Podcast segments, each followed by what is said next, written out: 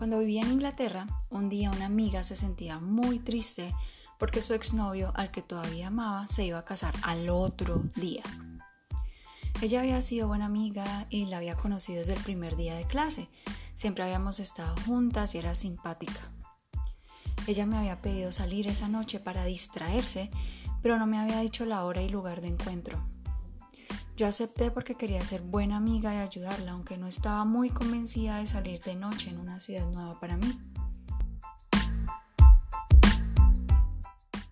Yo quería demostrarle que era buena amiga y la apreciaba.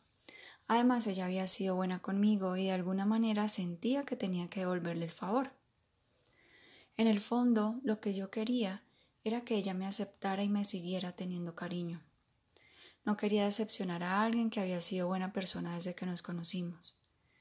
Quería seguir contando con el apoyo de alguien en una ciudad totalmente desconocida para mí.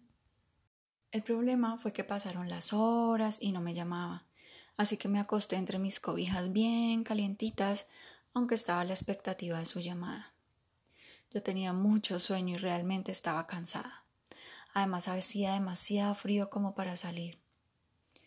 Sentí mucha ansiedad porque tenía que forzarme a hacer algo que realmente no quería.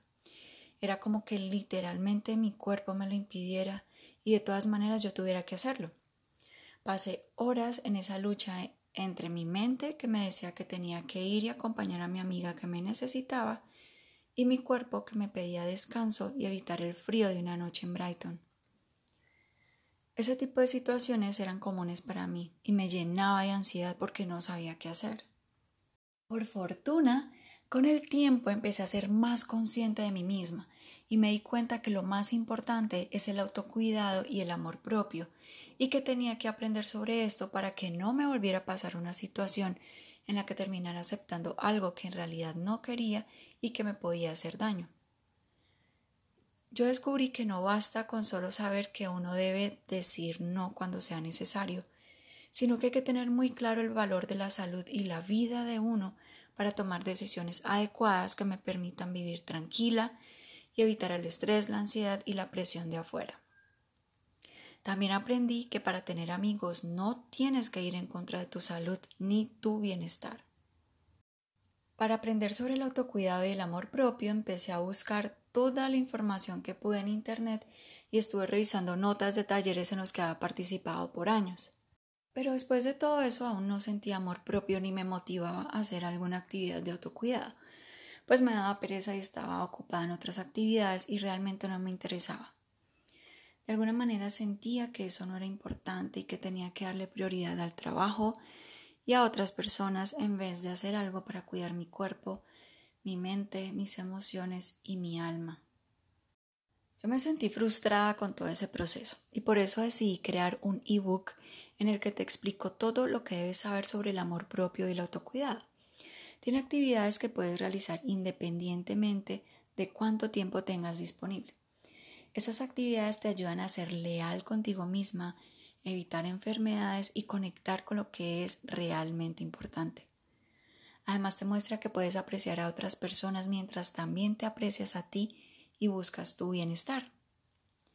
Decidí llamarlo el botiquín de autocuidado para la mujer altamente sensible.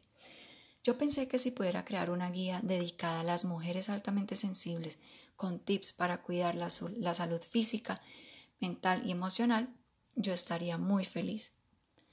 Así que después de varias semanas de preparación en conjunto con otra mujer sensible y haberle pagado por su talento, finalmente quedó lista. En esa guía quedaron los tips más importantes que he aprendido durante los últimos 14 años de mi vida sobre el autocuidado y el amor propio. Ahora puedo escoger actividades según mi gusto y mi estado de ánimo para conectarme con este tema.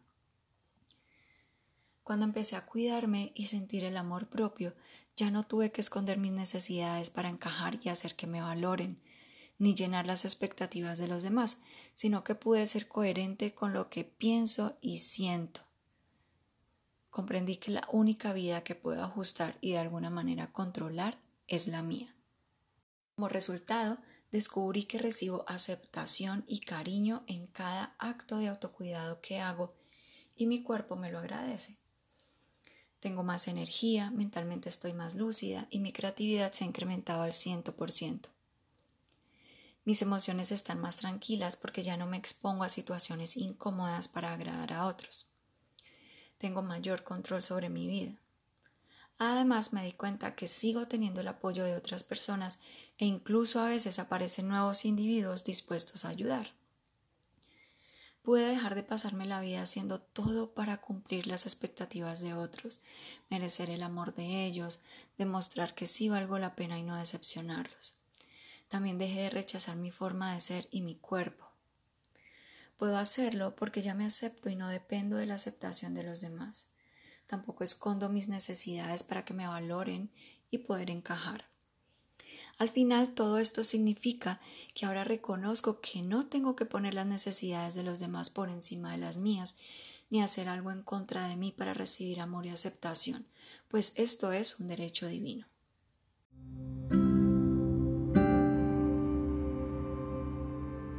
Acompáñame en el próximo episodio de Boutique para el Alma.